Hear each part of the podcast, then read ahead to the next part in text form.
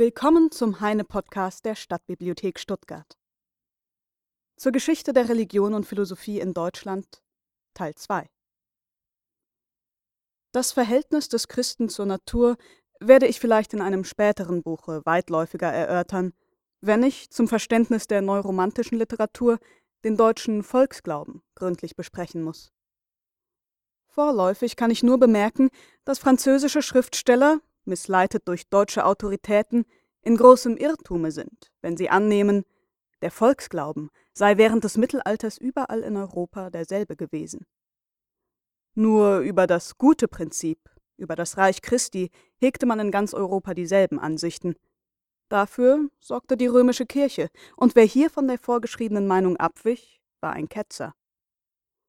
Aber über das böse Prinzip, über das Reich Satans, herrschten verschiedene Ansichten in den verschiedenen Ländern, und im germanischen Norden hatte man ganz andere Vorstellungen davon, wie im romanischen Süden. Dieses entstand dadurch, dass die christliche Priesterschaft die vorgefundenen alten Nationalgötter nicht als leere Hirngespinste verwarf, sondern ihnen eine wirkliche Existenz einräumte, aber dabei behauptete, alle diese Götter seien lauter Teufel und Teufelinnen gewesen, die durch den Sieg Christi ihre Macht über die Menschen verloren und sie jetzt durch Lust und List zur Sünde verlocken wollen. Der ganze Olymp wurde nun eine luftige Hölle, und wenn ein Dichter des Mittelalters die griechischen Göttergeschichten noch so schön besang, so sah der fromme Christ darin doch nur Spuk und Teufel. Der düstere Wahn der Mönche traf am härtesten die arme Venus, absonderlich diese galt für eine Tochter Belzebubs, und der gute Ritter Tannhüser sagt ihr sogar ins Gesicht, O Venus, schöne Frau mein, ihr seid eine Teufelinne. Anmerkung, Zitat aus der Ballade Das Lied von Tannhäuser.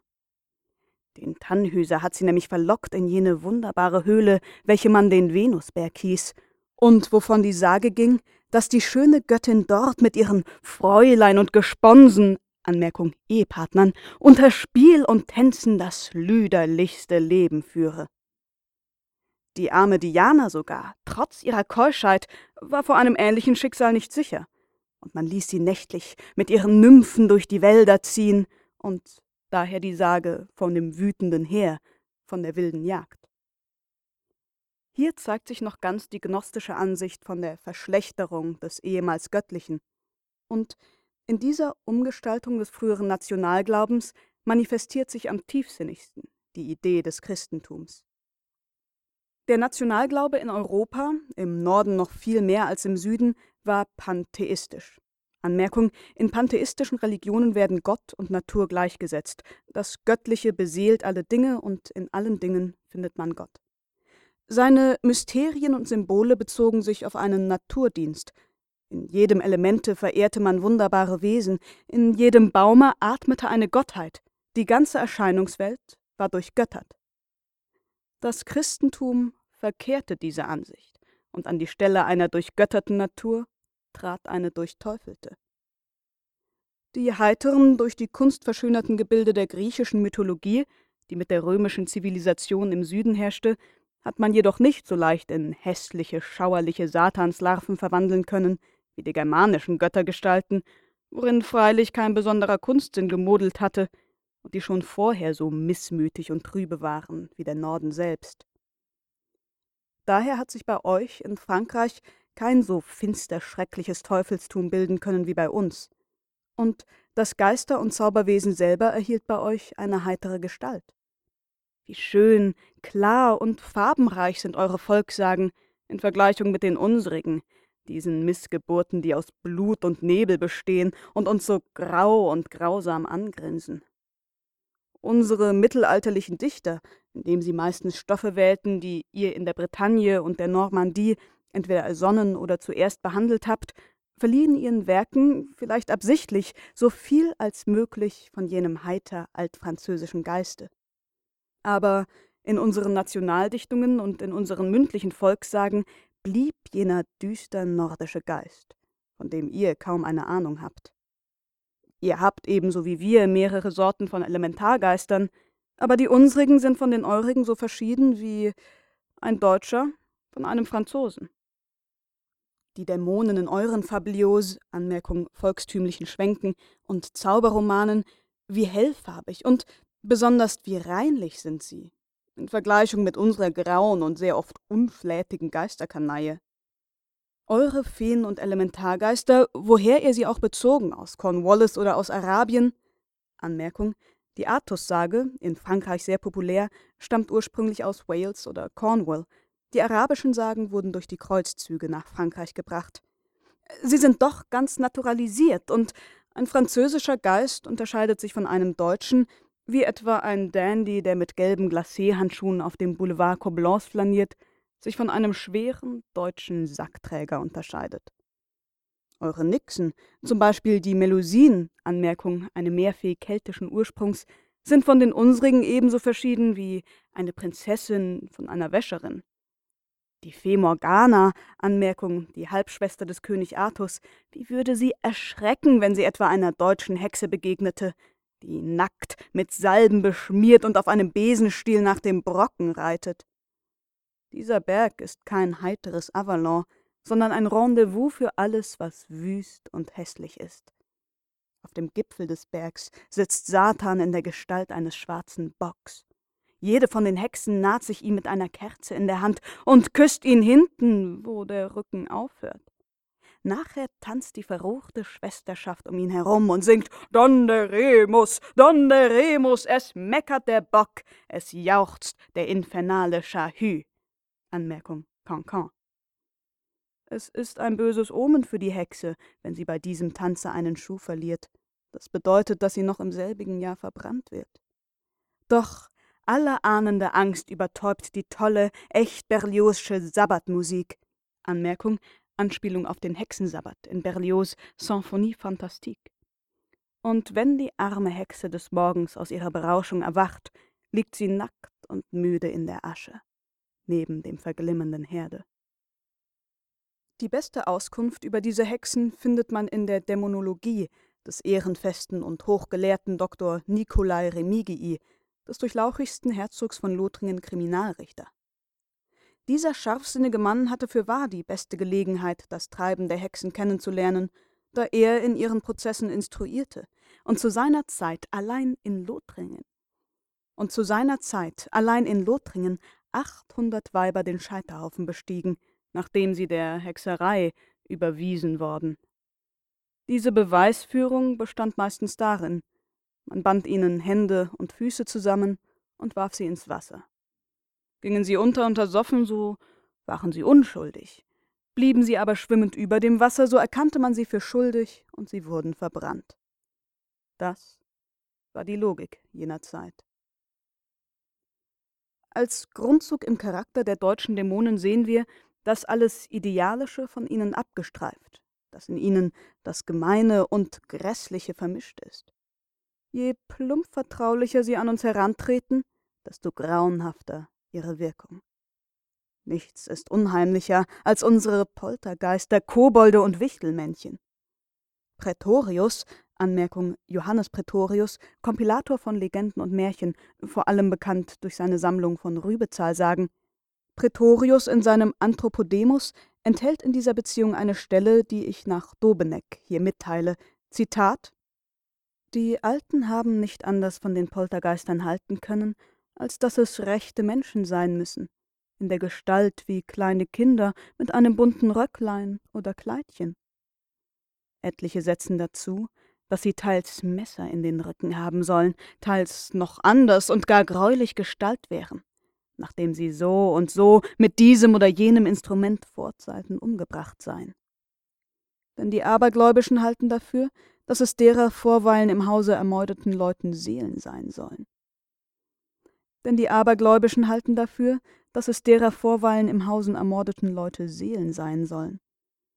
Und schwatzen sie von vielen Historien, dass, wenn die Kobolde denen Mägden und Köchinnen eine Weile im Hause gute Dienste getan und sich bei ihnen beliebt gemacht haben, dass manches Mensch daher gegen die Kobolde eine solche Affektion bekommen, dass sie solche Knechtchen auch zu sehen inbrünstig gewünscht und von ihnen begehrt haben, worin aber die Poltergeister niemals gerne willigen wollen, mit der Ausrede, dass man sie nicht sehen könne, ohne sich darüber zu entsetzen.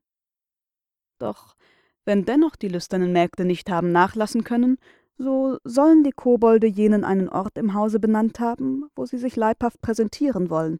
Aber man müsse zugleich ein Eimer kaltes Wasser mitbringen. Da habe es sich denn begeben, dass ein solcher Kobold, etwa auf dem Boden in einem Kissen nackt gelegen und ein großes Schlachtmesser im Rücken stecken gehabt habe.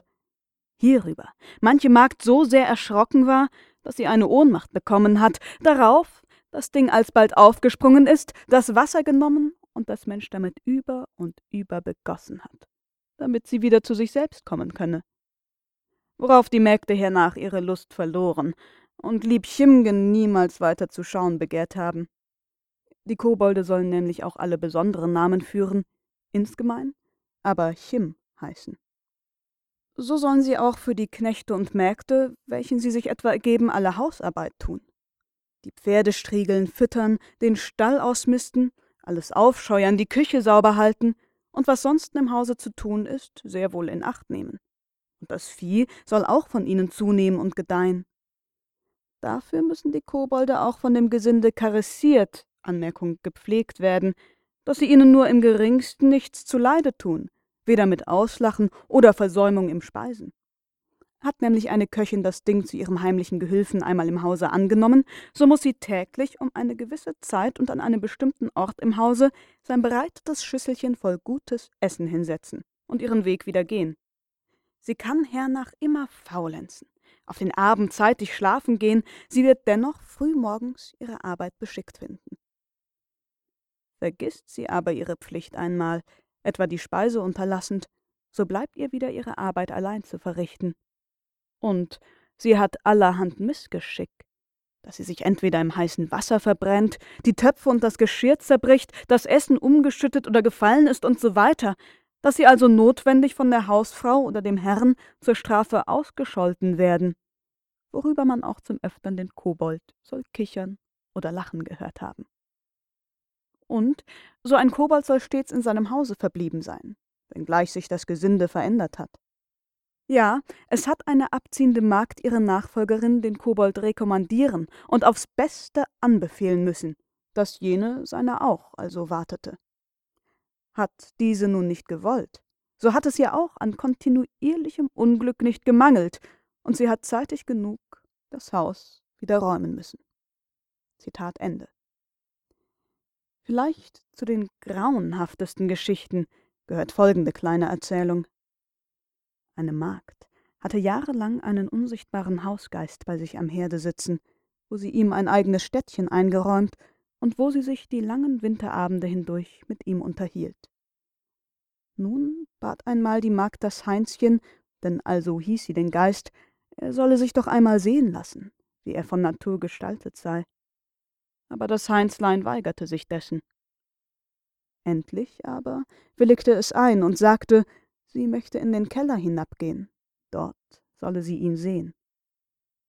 Da nimmt die Magd ein Licht, steigt hinab in den Keller, und dort, in einem offenen Fasse, sieht sie ein totes Kindlein in seinem Blute schwimmen. Die Magd hatte aber vor vielen Jahren ein uneheliches Kind geboren und es heimlich ermordet und in ein Fass gesteckt.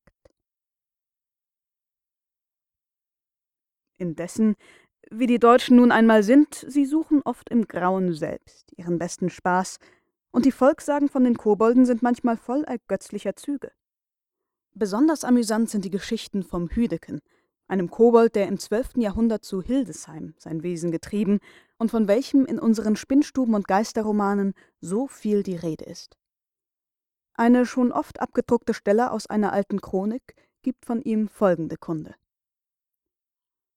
Um das Jahr 1132 erschien ein böser Geist eine lange Zeit hindurch vielen Menschen im Bistum Hildesheim, in der Gestalt eines Bauern mit einem Hut auf dem Kopfe, weshalb die Bauern ihn in sächsischer Sprache Hüdeken nannten. Dieser Geist fand ein Vergnügen daran, mit Menschen umzugehen, sich ihnen bald sichtbar, bald unsichtbar zu offenbaren, ihnen Fragen vorzulegen und zu beantworten.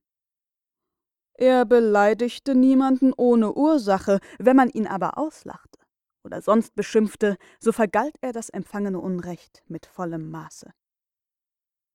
Da der Graf Burkhard de Luca von dem Grafen Hermann von Wiesenburg erschlagen wurde und das Land des Letzteren in Gefahr kam, eine Beute der Rächer zu werden, so weckte der Hüdeken den Bischof Bernhard von Hildesheim aus dem Schlafe und redete ihn mit den folgenden Worten an: Steh auf, Kahlkopf! Die Grafschaft Wiesenburg ist durch Mord verlassen und erledigt und wird also leicht von dir besetzt werden können. Der Bischof versammelte schnell seine Krieger fiel in das Land des schuldigen Grafen und vereinigte es, mit Bewilligung des Kaisers, mit seinem Stift. Der Geist warnte den genannten Bischof häufig, ungebeten, vor nahen Gefahren. Und zeigte sich besonders oft in der Hofküche, wo er mit den Köchen redete und ihnen allerlei Dienste erwies. Da man allmählich mit dem Hüdeken vertraut geworden war, so wagte es ein Küchenjunge, ihn, so oft er erschien, zu necken und ihn sogar mit unreinem Wasser zu begießen. Der Geist bat den Hauptkoch oder den Küchenmeister, dass er dem unartigen Knaben seinen Mutwillen untersagen möchte. Der Meisterkoch antwortete, Du bist ein Geist und fürchtest dich vor einem Buben. Worauf Hüdeken drohend erwiderte, weil du den Knaben nicht strafen willst, so werde ich dir in wenigen Tagen zeigen, wie sehr ich mich vor ihm fürchte. Bald nachher saß der Bube, der den Geist beleidigt hatte, ganz allein schlafend in der Küche. In diesem Zustand ergriff ihn der Geist, erdrosselte ihn, zerriß ihn in Stücken und setzte diese in Töpfen ans Feuer. Der Koch diesen Streich entdeckte, da fluchte er dem Geist. Und nun verdarb Hüdekem am folgenden Tage alle Braten, die am Spieße gesteckt waren, durch das Gift und Blut von Kröten, welches er darüber ausschüttete.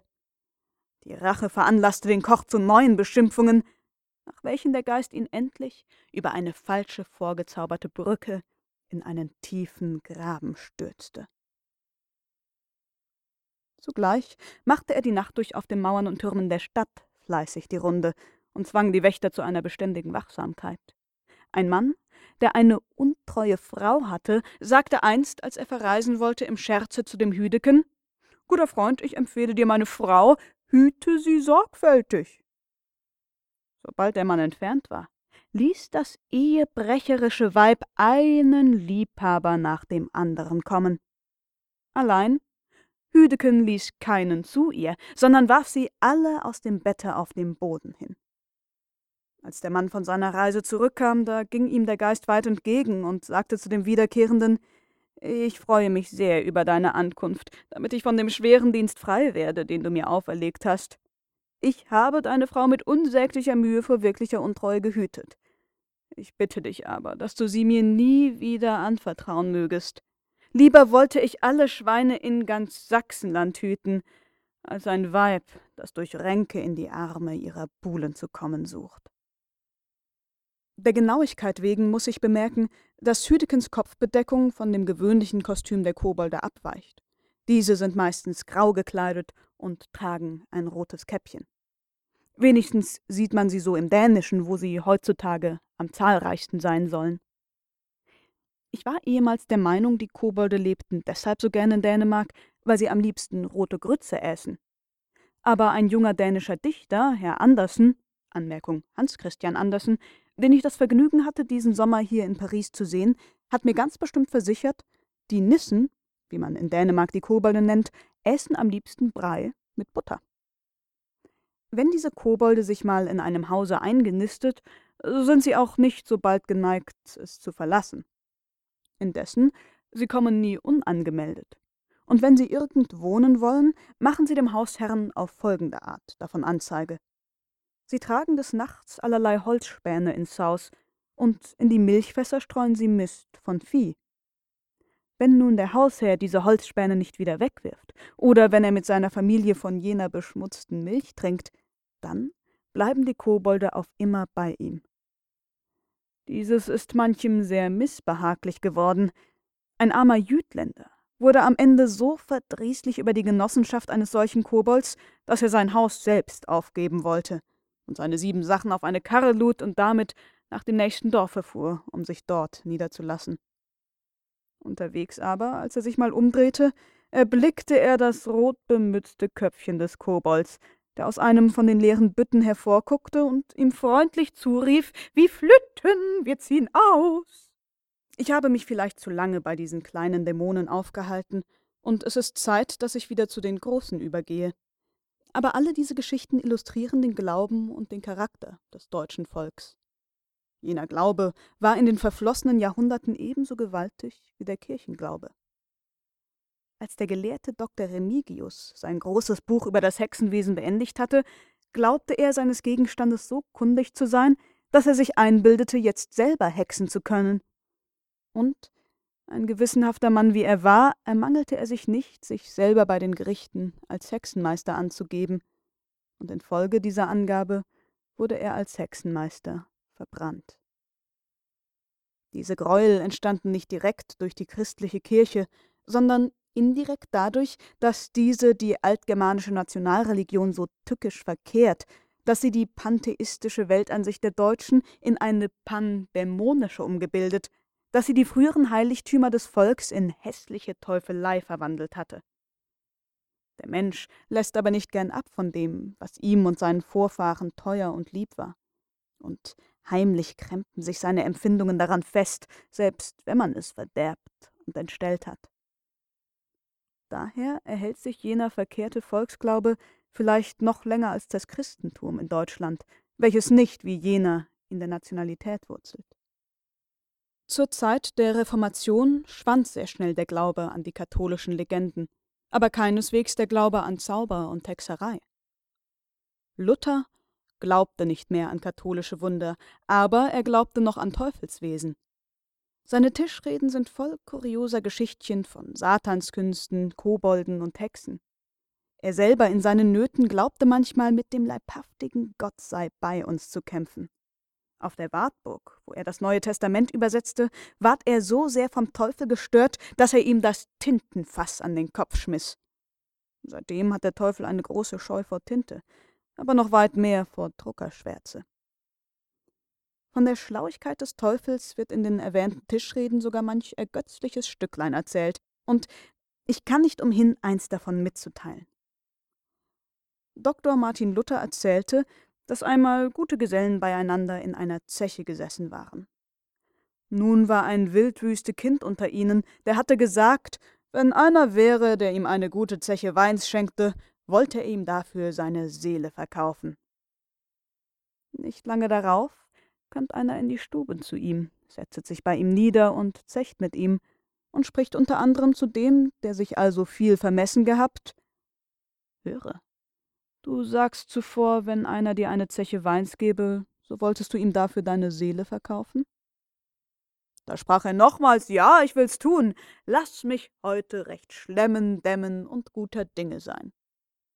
Der Mann, welcher der Teufel war, sagte ja und bald danach verschlich er sich wieder von ihm. Als nun derselbige Schlemmer den ganzen Tag fröhlich war und zuletzt auch trunken wurde, da kommt der vorige Mann, der Teufel, wieder und setzt sich zu ihm nieder und fragt die anderen Zechbrüder und spricht Liebe Herren, was dünket euch? Wenn einer ein Pferd kauft, gehöret ihm der Sattel und Zaum nicht auch dazu? Dieselbigen erschraken alle, aber letztlich sprach der Mann, nun sagt's flugs. Da bekannten sie und sagten, ja, der Sattel und Saum gehört ihm auch dazu. Dann nimmt der Teufel denselbigen wilden rohen Gesellen und führet ihn durch die Decke hindurch, dass niemand gewusst, wo er war hingekommen. Obgleich ich für unseren großen Meister Martin Luther den größten Respekt hege, so will es mich doch bedünken, als habe er den Charakter des Satans ganz verkannt. Dieser denkt durchaus nicht mit solcher Geringschätzigung vom Leibe, wie hier erwähnt wird. Was man auch Böses vom Teufel erzählen mag, so hat man ihm doch nie nachsagen können, dass er ein Spiritualist sei. Aber mehr noch als die Gesinnung des Teufels verkannt Martin Luther die Gesinnung des Papstes und der katholischen Kirche. Bei meiner strengen Unparteilichkeit muss ich beide, ebenso wie den Teufel, gegen den allzu eifrigen Mann in Schutz nehmen. Ja, wenn man mich aufs Gewissen früge, würde ich eingestehen, dass der Papst Leo X. eigentlich weit vernünftiger war als Luther und dass dieser die letzten Gründe der katholischen Kirche gar nicht begriffen hat. Denn Luther hatte nicht begriffen, dass die Idee des Christentums, die Vernichtung der Sinnlichkeit, gar zu sehr im Widerspruch war mit der menschlichen Natur, als dass sie niemals, als dass sie jemals im Leben ganz ausführbar gewesen sei. Er hatte nicht begriffen, dass der Katholizismus gleichsam ein Konkordat, Anmerkung, ein Vertrag war zwischen Gott und dem Teufel, das heißt zwischen dem Geist und der Materie, wodurch die Alleinherrschaft des Geistes in der Theorie ausgesprochen wird, aber die Materie in den Stand gesetzt wird, alle ihre annullierten Rechte in der Praxis auszuüben. Daher ein kluges System von Zugeständnissen, welche die Kirche zum Besten der Sinnlichkeit gemacht hat. Obgleich immer unter Formen, welche jeden Akt der Sinnlichkeit fletrieren, Anmerkung brandmarken, und im Geiste seine höhnischen Usurpationen verwahren. Du darfst den zärtlichen Neigungen des Herzens Gehör geben und ein schönes Mädchen umarmen, aber du musst eingestehen, dass es eine schändliche Sünde war, und für diese Sünde musst du Abbuße tun. Dass diese Abbuße durch Geld geschehen konnte, war ebenso wohltätig für die Menschheit wie nützlich für die Kirche. Die Kirche ließ sozusagen Wehrgeld bezahlen für jeden fleischlichen Genuss, und da entstand eine Taxe für alle Sorten von Sünden. Und es gab heilige Kolporteurs, Anmerkung Hausierer, welche im Namen der römischen Kirche die Ablasszettel für jede Taxierte im Lande feilboten. Und ein solcher war jener Tetzel, wogegen Luther zuerst auftrat. Anmerkung: Johann Tetzel war Prediger, der den Ablasshandel ins Extreme trieb. Ihm wird der Satz zugeschrieben, sobald das Geld im Kasten klingt, die Seele in den Himmel springt. Nach Tetzels Besuch in Wittenberg verfasste Luther die 95 Thesen. Unsere Historiker meinen, dieses Protestieren gegen den Ablasshandel sei ein geringfügiges Ereignis gewesen, und erst durch römischen Starrsinn sei Luther, der anfangs nur gegen einen Missbrauch der Kirche geeifert, dahin getrieben worden, die ganze Kirchenautorität in ihrer höchsten Spitze anzugreifen. Aber das ist eben ein Irrtum. Der Ablasshandel war kein Missbrauch, er war eine Konsequenz des ganzen Kirchensystems. Und indem Luther ihn angriff, hatte er die Kirche selbst angegriffen. Und diese musste ihn als Ketzer verdammen. Leo X., der feine Florentiner, der Schüler des Polizian, Anmerkung italienischer Dichter und Humanist, der Freund des Raphael, der griechische Philosoph mit der dreifachen Krone, Anmerkung Papstkrone, die ihm das Konklav vielleicht deshalb erteilte, weil er an einer Krankheit litt, die keineswegs durch christliche Abstinenz entsteht und damals noch sehr gefährlich war. Leo von Medici. Wie musste er lächeln über den armen, keuschen, einfältigen Mönch, der erwähnte, das Evangelium sei die Schart des Christentums und diese Schart müsse eine Wahrheit sein. Er hat vielleicht gar nicht gemerkt, was Luther wollte, indem er damals viel zu beschäftigt war mit dem Bau der Peterskirche, dessen Kosten eben mit den Ablassgeldern bestritten wurden, so dass die Sünde ganz eigentlich das Geld hergab zum Bau dieser Kirche, die dadurch gleichsam ein Monument sinnlicher Lust wurde wie jene Pyramide, die ein ägyptisches Freudenmädchen für das Geld erbaute, das sie durch Prostitution erworben. Anmerkung: Die Geschichte vom ägyptischen Freudenmädchen findet sich im zweiten Buch der Historien des Herodot. Von diesem Gotteshause könnte man vielleicht eher als von dem Kölner Dome behaupten, dass es durch den Teufel erbaut worden. Diesen Triumph des Spiritualismus, dass der Sensualismus selber ihm seinen schönsten Tempel bauen musste, dass man eben für die Menge Zugeständnisse, die man dem Fleisch machte, die Mittel erwarb, den Geist zu verherrlichen, dieses begriff man nicht im deutschen Norden. Denn hier, weit eher als unter dem glühenden Himmel Italiens, war es möglich, ein Christentum auszuüben, das der Sinnlichkeit die allerwenigsten Zugeständnisse macht. Wir Nordländer sind kälteren Blutes, und wir bedurften nicht so viel Ablasszettel für fleischliche Sünden, als uns der väterlich besorgte Leo zugeschickt hatte. Das Klima erleichtert uns die Ausübung der christlichen Tugenden. Und am 31. Oktober 1516, als Luther seine Thesen gegen den Ablass an die Tür der Augustinerkirche anschlug, war der Stadtgraben von Wittenberg vielleicht schon zugefroren und man konnte dort Schlittschuh laufen, welches ein sehr kaltes Vergnügen und also keine Sünde ist. Ich habe mich oben vielleicht schon mehrmals der Worte Spiritualismus und Sensualismus bedient. Diese Worte beziehen sich aber hier nicht, wie bei den französischen Philosophen, auf die zwei verschiedenen Quellen unserer Erkenntnisse, ich gebrauche sie vielmehr, wie schon aus dem Sinne meiner Rede immer von selber hervorgeht, zur Bezeichnung jener beiden verschiedenen Denkweisen, wovon die eine den Geist dadurch verherrlichen will, dass sie die Materie zu zerstören strebt, während die andere die natürlichen Rechte der Materie gegen die Usurpationen des Geistes zu vindizieren sucht. Auf obige Anfänge der lutherischen Reformation, die schon den ganzen Geist derselben offenbaren, muss ich ebenfalls besonders aufmerksam machen, da man hier in Frankreich über die Reformation noch die alten Missbegriffe hegt, die Bossuet, Anmerkung katholischer Bischof und Schriftsteller, durch seine Histoire de Variation verbreitet hat und die sich sogar bei heutigen Schriftstellern geltend machen. Die Franzosen begriffen nur die negative Seite der Reformation. Sie sahen darin nur einen Kampf gegen den Katholizismus und glaubten manchmal, dieser Kampf sei jenseits des Rheines immer aus denselben Gründen geführt worden wie diesseits, in Frankreich.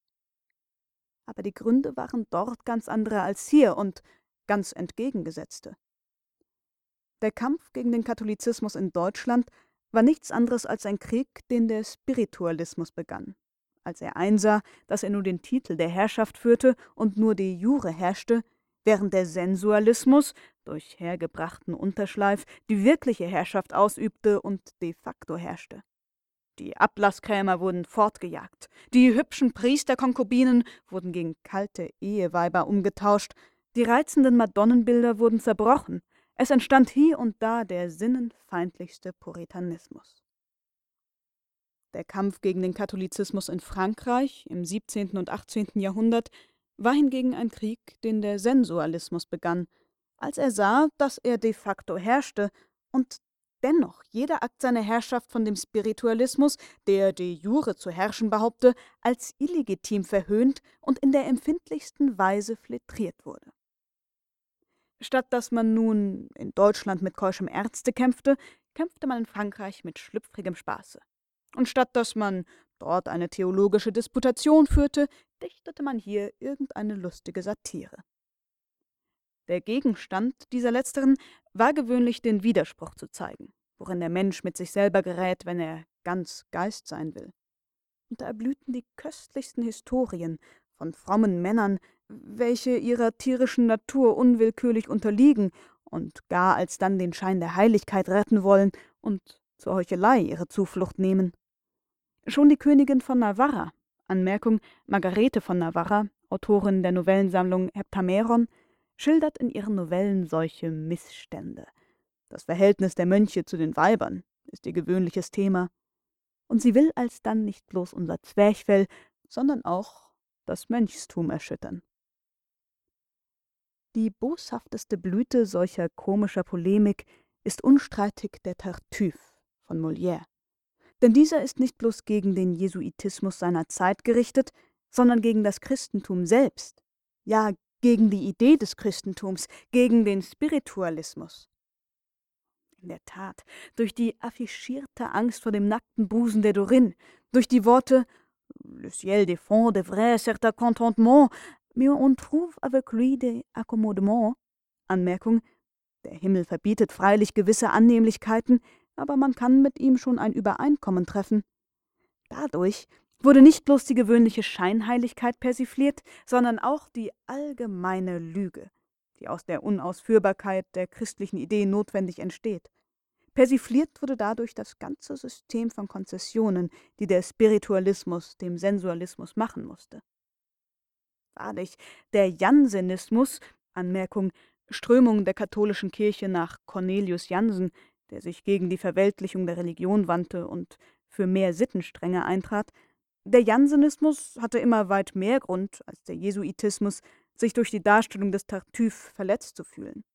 Und Molière dürfte den heutigen Methodisten, Anmerkung pietistische anglikanische Protestanten, noch immer so missbehagen wie den katholischen Devoten seiner Zeit. Darum eben ist Molière so groß weil er, gleich Aristophanes und Cervantes, nicht bloß temporelle Zufälligkeiten, sondern das ewig Lächerliche, die Urschwächen der Menschheit persifliert, Voltaire, der immer nur das Zeitliche und Unwesentliche angriff, muss ihm in dieser Beziehung nachstehen. Jene Persiflage aber, und namentlich die Voltairesche, hat in Frankreich ihre Mission erfüllt. Und wer sie weiter fortsetzen wollte, handelte ebenso unzeitgemäß wie unklug. Denn wenn man die letzten sichtbaren Reste des Katholizismus vertilgen würde, könnte es sich leicht ereignen, dass die Idee desselben sich in eine neue Form, gleichsam in einen neuen Leib flüchtet und, sogar den Namen Christentum ablegend, in dieser Umwandlung uns noch weit verdrießlicher belästigen könnte, als in ihrer jetzigen, gebrochenen, ruinierten und allgemein diskreditierten Gestalt. Ja, es hat sein Gutes, dass der Spiritualismus durch eine Religion und eine Priesterschaft repräsentiert werde, wovon die erstere ihre beste Kraft schon verloren und letztere mit dem ganzen Freiheitsenthusiasmus unserer Zeit in direkter Opposition steht. Aber warum ist uns denn der Spiritualismus so sehr zuwider? Ist er etwas so Schlechtes? Keineswegs. Rosenöl ist eine kostbare Sache.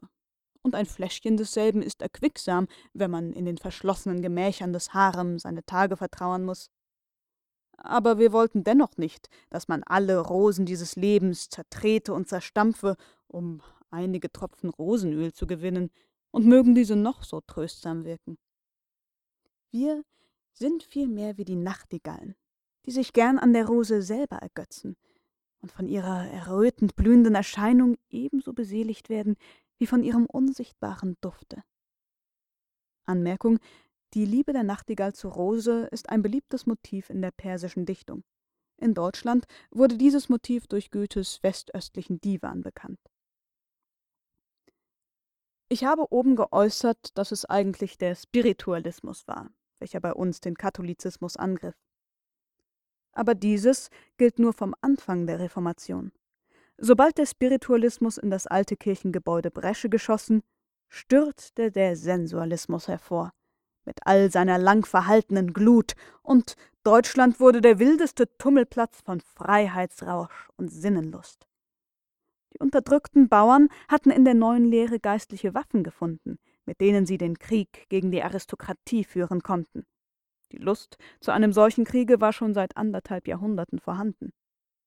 Zu Münster lief der Sensualismus nackt durch die Straßen, in der Gestalt des Jan van Leyden, Anmerkung, Anführer der Wiedertäuferbewegung, die in Münster einen von mystisch-kommunistischer Schwärmerei inspirierten Gottesstaat gründen wollten und legte sich mit seinen zwölf Weibern in jene große Bettstelle, welche noch heute auf dem dortigen Rathause zu sehen ist. Die Klosterpforten öffneten sich überall, und Nonnen und Mönchlein stürzten sich in die Arme und schnäbelten sich, ja, die äußere Geschichte jener Zeit besteht fast aus lauter sensualistischen Emöten. Anmerkung. Aufständen. Wie wenig Resultate davon geblieben wie der Spiritualismus jene Tumultanten wieder unterdrückte, wie er allmählich im Norden seine Herrschaft sicherte, aber durch einen Feind, den er im eigenen Busen erzog, nämlich durch die Philosophie, zu Tode verwundet wurde. Sehen wir später. Es ist dies eine sehr verwickelte Geschichte, schwer zu entwirren.